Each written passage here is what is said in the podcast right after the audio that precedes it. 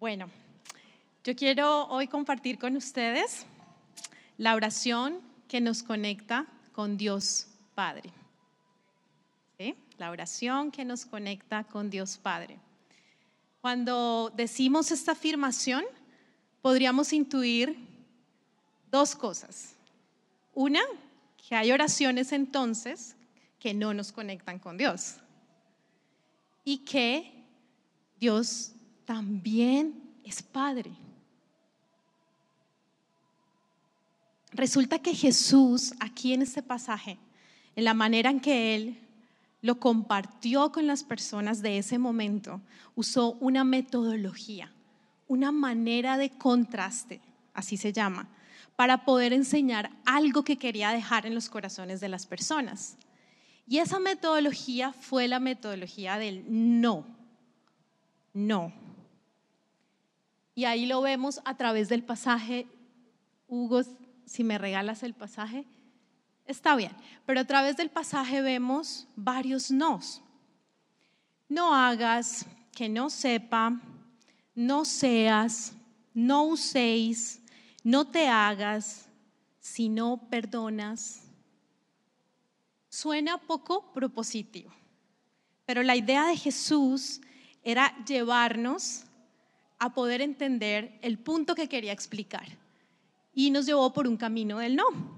Es decir, te voy a decir qué no hacer para que sepas qué hacer. Y este va a ser nuestro punto de partida. Dos oraciones que no nos conectan con Dios la oración hipócrita, la oración sin sentido, para llegar a la oración sincera, la oración que sí nos conecta con Dios. Entonces, vamos a ver la oración hipócrita o la oración del hipócrita. Jesús nos introduce aquí nuevos términos en todo este pasaje y uno de ellos es esa palabra, hipócrita, palabra fuerte, ¿no? Es en este tiempo para uno es como, wow, si me dicen así, hay algo que no puede estar bien, o no estoy bien yo o la otra persona, puede sonar demasiado em, agresivo en algún momento. Pero vamos a ir mirando qué era lo que Jesús quería compartir con esto.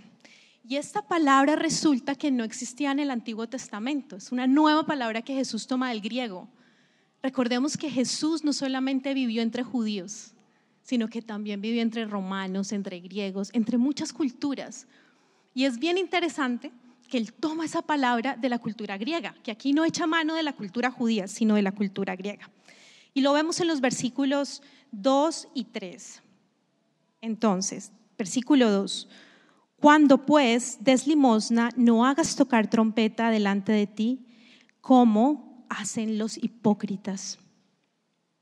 Y cuando ores, no seas como los hipócritas, porque ellos aman el orar en pie en las sinagogas y en las esquinas de las calles. Pues resulta que la palabra hipócrita era usado en el teatro griego para poder denotar drama o comedia. ¿Recuerdan esas dos eh, máscaras que por lo general están en los teatros? La máscara que llora, la máscara que sonríe. Eso es lo que está representando drama o comedia. Está representando un rol que alguien no tiene de por sí, pero que al ponerse una máscara está representando una característica en un contexto determinado. Y ese es el rol del hipócrita. Entonces seguramente en esa época se decían, oh, hipócrita. La persona de pronto no se iba a sentir ofendida porque sabía que ese era el rol que desempeñaba en esa obra, no era contra él. Sin embargo, Jesús usa ese elemento de la máscara, de, que, que es la referencia de hipocresía, para expresar una frustración que tenía. Jesús en este pasaje está frustrado.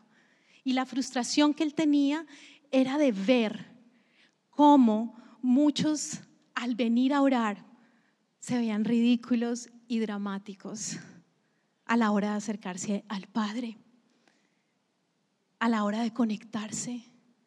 Y como él había desarrollado una cercanía con Dios Padre, él quería mostrar cuál era ese camino para realmente conectarse con Él. También Jesús en estos dos versos encuentra un elemento del tocar trompeta.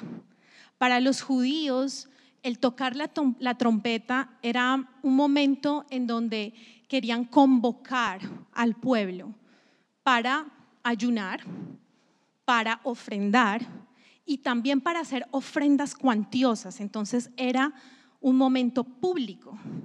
Y Jesús se refiere a la trompeta aquí. Algunos dicen que puede ser a ese espacio, a ese momento, para, para anunciar el ruido que hace la trompeta.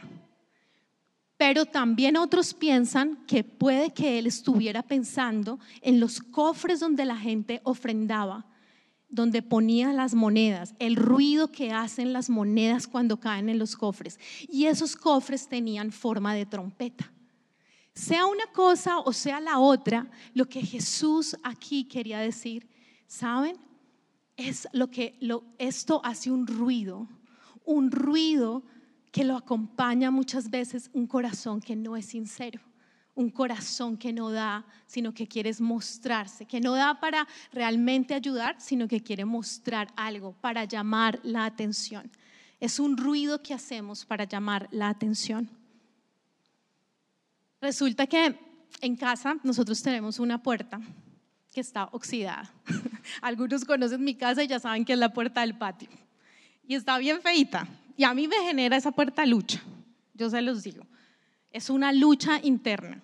Es una lucha de querer como sea pintar esa puerta y ya no pasar la vergüenza de que cada vez que alguien viene a tocar la puerta, yo siento que van a mirar la del patio y van a decir, uy, esa puerta está fea. y eso me da vergüenza, me genera algo. Pero no he podido pintarla, no he podido, no he, no he podido. He tenido tantas cosas que hacer que no lo he podido hacer. Sin embargo, veo mi corazón y digo, ¿por qué me avergüenza esto? ¿Por qué me avergüenza? Esto hace parte de mi vida. Es la vida que tengo ahora. Tal vez la vida más adelante me vaya a permitir mostrar una casa un poco más reluciente, pero la vida que tengo ahora no es así. Es una vida diferente. Entonces ahí encuentro la verdad que una hipocresía en mi corazón. Y esa puerta me representa en muchas cosas, donde quiero mostrar algo para no quedar mal delante de los demás, pero que en el fondo yo sé que no, que no es el momento que no es el momento para hacer eso. Entonces, quería comentarles en esa imagen cómo esas situaciones em, que son, pueden ser muy profundas se representan también en la vida sencilla. Y también contar esto me libera en, el sentido en que muchas veces como mujeres, y de pronto aquí me dirijo más a ellas, eh, estamos pensando en ser la mujer 100%, pero es la mujer que nunca vamos a ser porque sabemos que no somos perfectas. Pero cuando logramos entender que nuestra conexión con Dios está primero, logramos ser sinceros de corazón con nuestra vida, nuestra conexión con Dios, con Dios va a ser 100%. Y, el, disfrutarnos como somos en Dios será también del 100%. Si es que hablamos en porcentajes, porque creo yo que cuando nos sentimos plenos el porcentaje no tiene relevancia. Por eso Jesús aquí nos llama a no ser o a no hacer como los hipócritas, a quitarnos la máscara también dentro de la iglesia habitar también esas máscaras que son muy tentadoras dentro de la iglesia y es hacer correctos, a mostrarme como el hombre y la mujer que llega a tiempo a la iglesia, que da su diezmo cumplidamente, que trae una familia bien organizadita y todo está perfecto. Y a veces eso se nos convierte en una máscara. No quiere decir que esté mal, pero se nos convierte en un peso, en algo, algo adicional que no es natural en nosotros en vez de ser los cristianos que tal vez Dios desea y es el que reconoce que lo necesita profundamente, que lo que es es porque ha pasado horas en humillación con Dios, que lo que es es porque no puede vivir alejado de Él y su pecado le pesa. y no es fácil. Y esta condición pecaminosa no es del pasado, es una condición pecaminosa que nos persigue todos los días y que a veces como creyentes como que lo dejamos ahí en el pasado, ¿no? Como cuando yo era pecador, pues que yo peco todavía, todavía peco.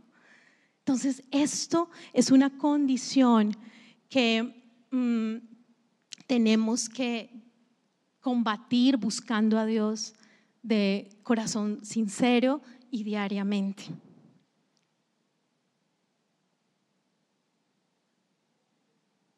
Estas páginas están muy pegadas. La vez pasada fue el iPad que se me trancó.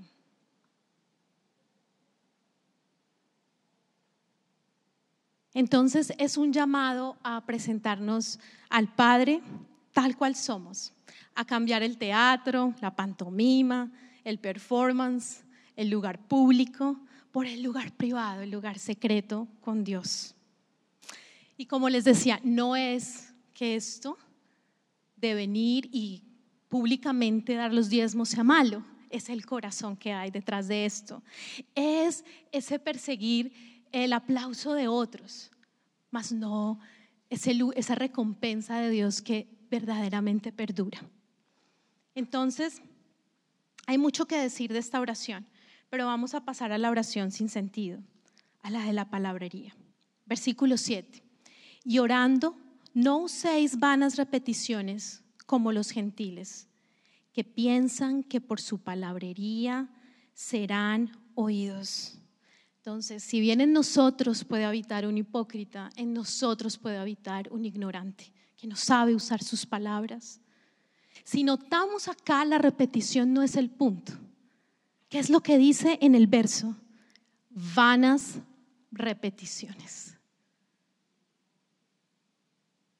Y es haciendo una referencia a una práctica que hacían los gentiles. Me llamó mucho la atención que la palabra gentil en griego significa la persona que repite las mismas palabras una y otra vez sin pensar lo que dice. Otro decía es amontonar frases vacías. Y quiero decirles que estas prácticas vienen desde tiempos de Elías, cuando el pueblo pedía y decía, Baal, respóndenos. Dice la palabra que fue como por cuatro horas. Ustedes se imaginan, Baal, respóndenos, Baal, respóndenos, Baal, respóndenos. Llega un momento en donde eso como que atropella nuestra razón. Y dice uno, pero yo qué estoy diciendo. Y allí ellos se quedaron por un buen espacio de tiempo. Después el Antiguo Testamento, perdón, el Nuevo Testamento hace una referencia de cómo también el pueblo griego en el teatro de Éfeso estaba diciendo, grandes Diana, grandes Diana, esta diosa de los, de los efesios, por espacio más o menos de unas dos horas. Entonces, ahí había todo un contexto de lo que significa repetir sin sentido, repetir y repetir. Y bueno, en esto podemos ver también que es parte del ADN de la humanidad. Nos gusta mucho ese juego de repetir pensando que así vamos a alcanzar algo, que así vamos a alcanzar el favor de Dios. Si yo repito, repito, repito, entonces yo voy a alcanzar el favor de Dios. Y esas prácticas nos acompañan hoy día también.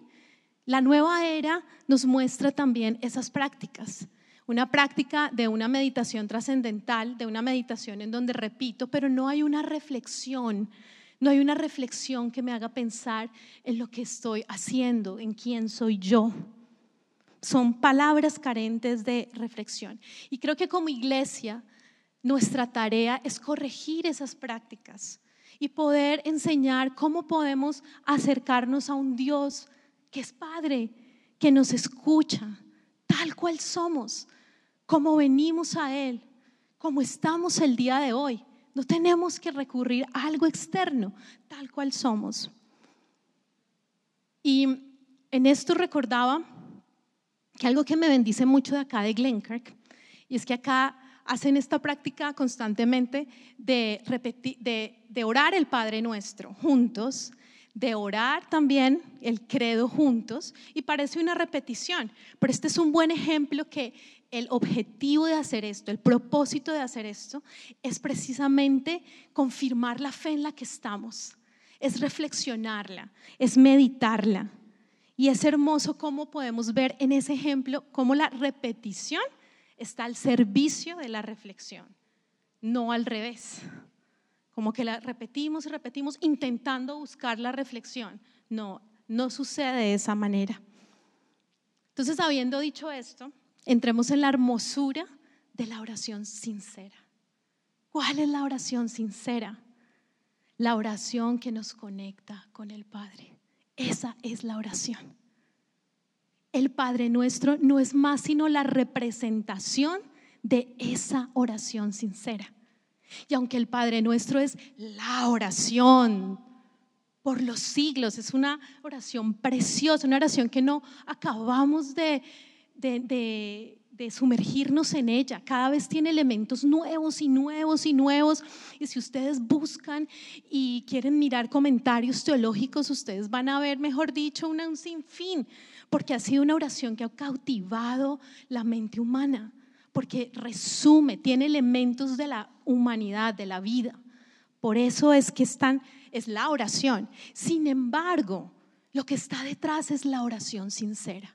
Eso es lo que Jesús dice. Yo les doy un modelo, les proveo este modelo de cómo yo me comunico con papá.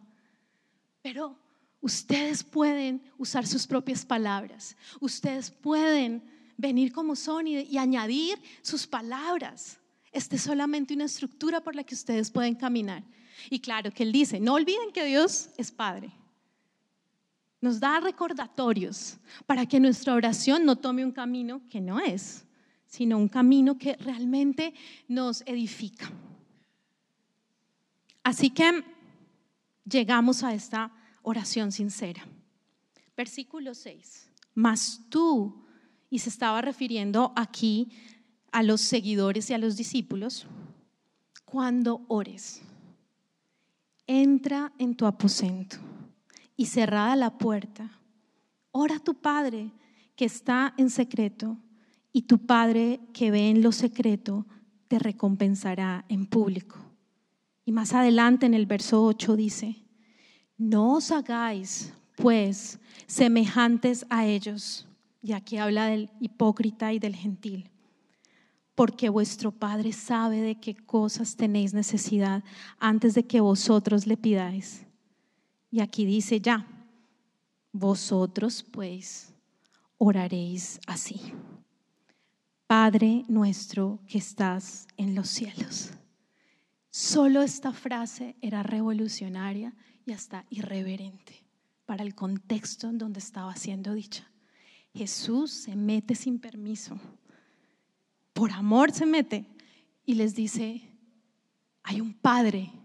Para el judío era una palabra que no existía en su mente para relacionarse con Dios. No existía en su léxico, era chino, era, ¿qué es esto?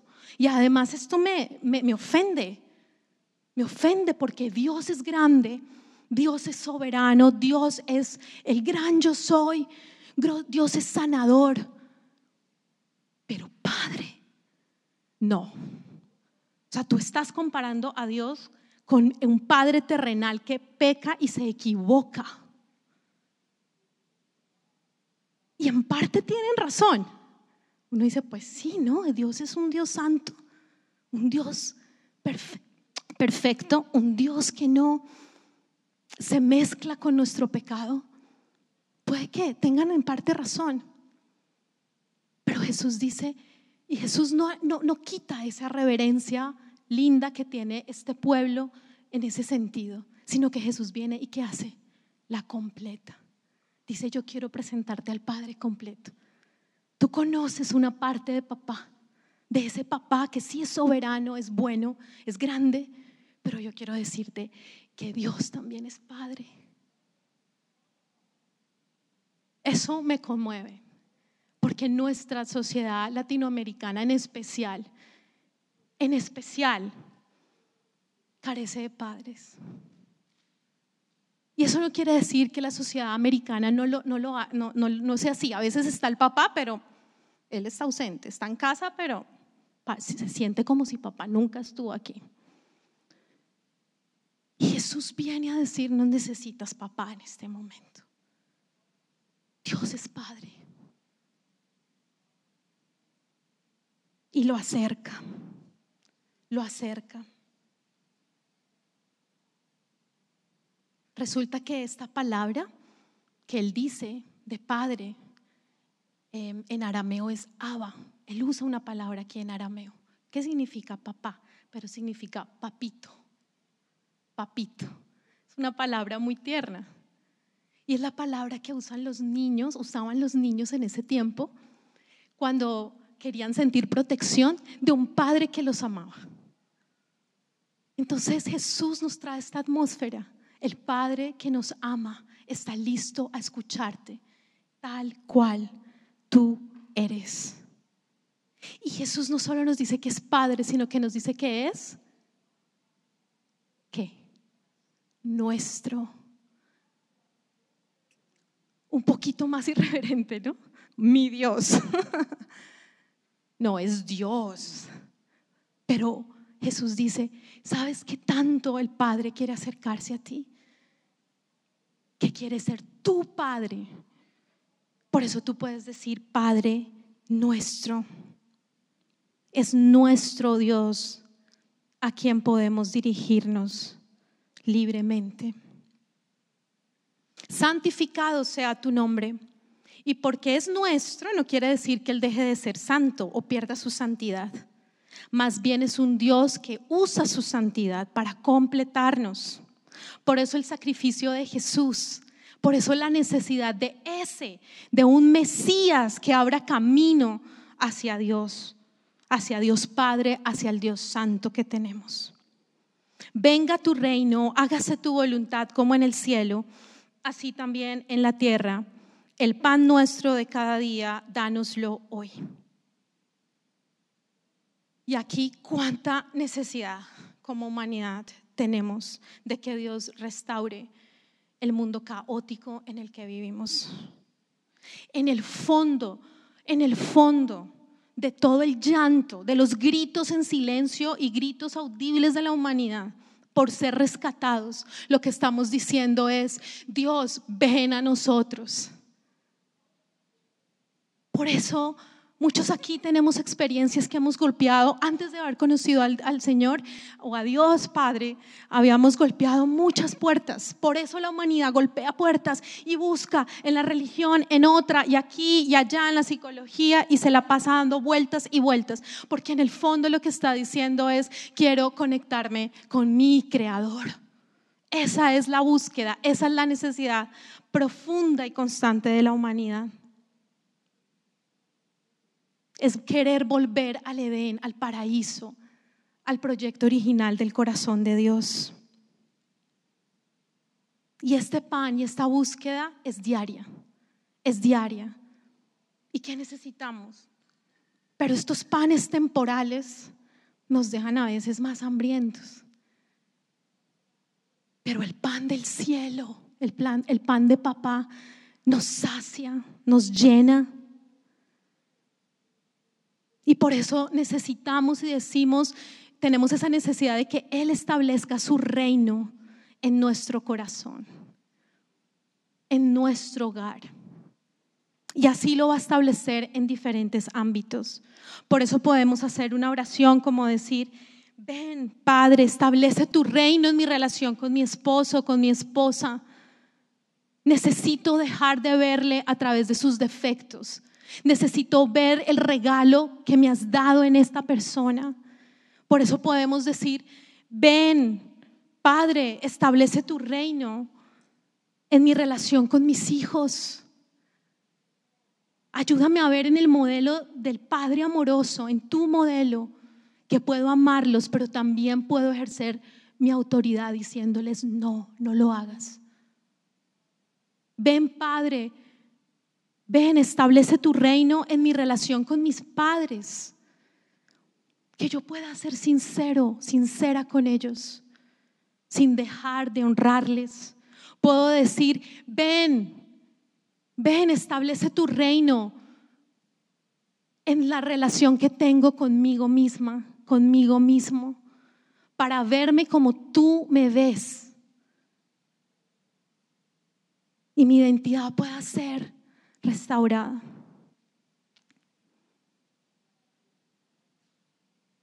y perdónanos nuestras deudas, como también nosotros perdonamos a nuestros deudores. También necesitamos ser perdonados. Qué alivio cuando somos perdonados, cuando nos imparten el perdón. Como que decimos, se me fue la carga. Pero qué alivio también cuando perdonamos, cuando abrimos la prisión, la cárcel que tenemos en el corazón y perdonamos y decimos, ¿sabes qué? Te dejo libre, no importa. Me, me molesta lo que pasó, me duele, me hiere, mejor dicho, cuántas cosas no decimos, pero decimos, ¿sabes qué? Voy a abrir la cárcel de mi corazón y te voy a dejar libre. ¿Qué, liberas, qué liberador es esto?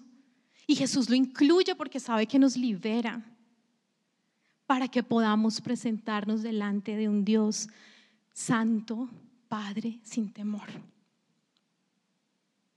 Perdóname, Padre, podemos orar, porque no hay nada de bueno en mí. Mi tendencia es a matar sueños, reputaciones, esperanza en otros. Déjame experimentar tu bondad al liberarlos de mi prisión.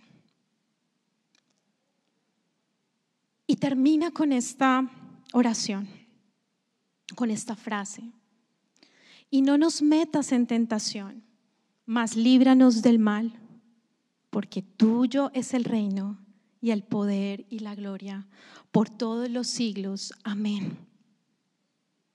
Cuando experimentamos la bondad de Dios, su misma presencia en nuestra vida, ya no queremos volver atrás. Alguien decía, dejamos el hueso que hemos rumiado, que hemos masticado por años y nos vamos tras la carne, ¿cierto? ¿Quién va a cambiar un churrasco jugoso por un hueso? Nadie quiere. Pero aún que eso es algo como lógico, resulta que muchas veces resultamos otra vez volviendo a rumiar el hueso. Porque en el fondo puede que sintamos que es nuestro lugar seguro.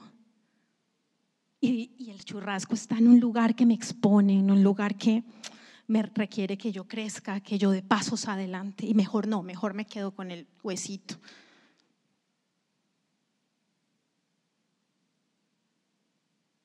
Entonces aquí Jesús nos ayuda con una oración al Padre de que nos guarde de la tentación de volver atrás, de volver a caer en las trampas del enemigo. Y aquí hay otro desenmascarado. A Jesús no le bastó desenmascarar el hipócrita y el que habla palabras sin sentido. Acá viene y desenmascara a Satanás y nos dice, Él es tu verdadero enemigo. Y este sí que es bien sutil y le encanta usarnos a nosotros, a ustedes y a mí como máscara para hacer sus maldades. Este sí que es el gran rey del drama y la comedia. ¿O no me van a decir que las noticias no son un reflejo de eso? Para tapar algo que un gobernante hizo mal, saquemos la noticia, la máscara de la noticia trágica. Entonces sacamos Hablemos de Israel ahorita y de Palestina, con eso nos olvidamos un poquito de lo que está pasando en este país, de lo que nos toca. Una máscara de drama. O saquemos la máscara de la comedia. Entretengamos a esta gente con los líos y las excentricidades de las Kardashian. ¿Por qué no los entretenemos con los líos personales de Shakira y sus canciones? O con el lío de Johnny Depp que dio para tanto tiempo. Entretengámoslos. Él es el rey de la pantomima y la comedia, usando otras situaciones, usando a otros, usándonos a nosotros.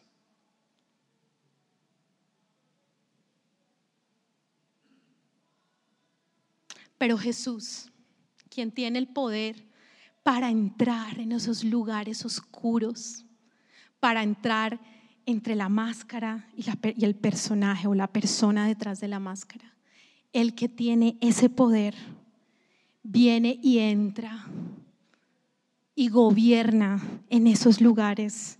Viene y los redime y los convierte en el lugar secreto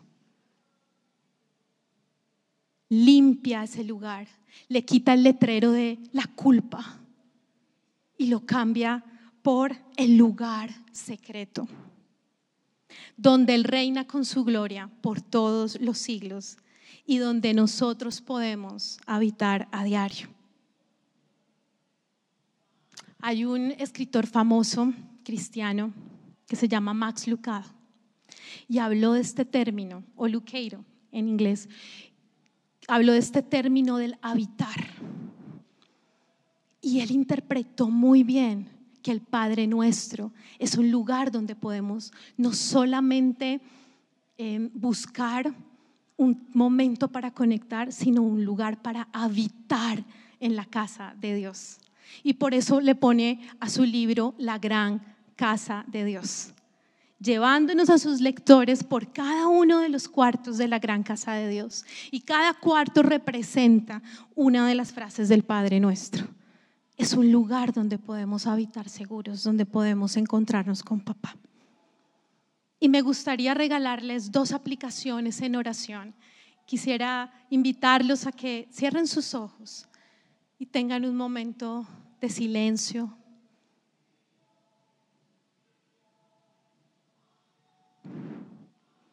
de meditación en sus palabras.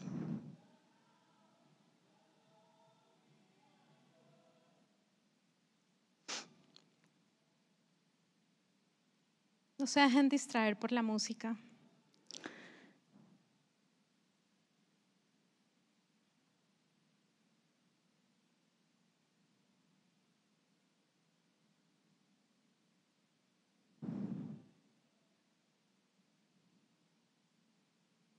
Es posible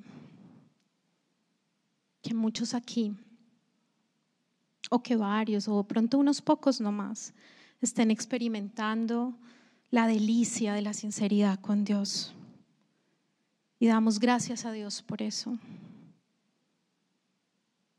Y oramos que puedan permanecer ahí. Pero hay quienes llevan años en el Evangelio y pueden creer que this is it. Esto es lo que es. El cristianismo es cumplir. Es simplemente ser bueno. Pero no. It isn't.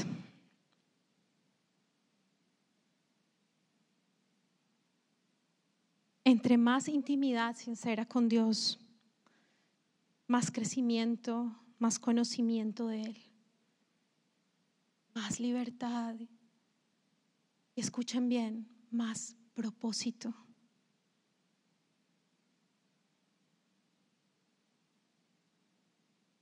¿Cuánto despropósito hay en el this is it? It's over. Hasta aquí es.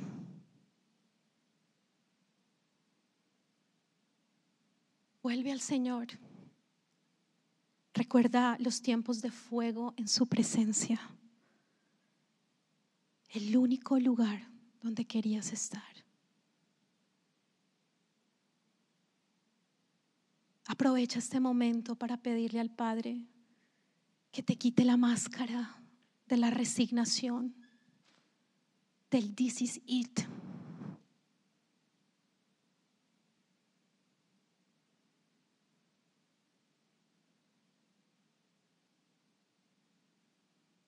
Si tú aún no sabes articular una oración, te escondes bajo la máscara de la ignorancia, del no saber cómo, o te sientes indigno por tu pecado de acercarte a Dios, solo basta, solo basta con que le dejes ver tu corazón. Tal cual está el día de hoy. y que le pidas que te ayude a remover esa máscara del desconocimiento, esa máscara de la ignorancia.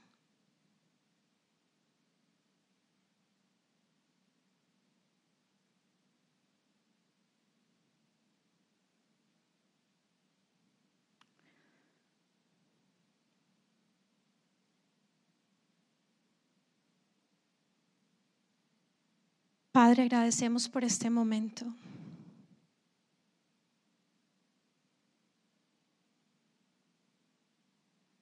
que nos regalas para reflexionar.